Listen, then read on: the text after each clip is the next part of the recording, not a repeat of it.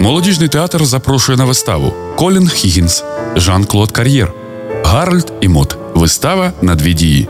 Він полюбив її за те, що вона навчила його любити життя. Йому 19, їй 80. Смішна і сумна історія про двох незвичайних людей.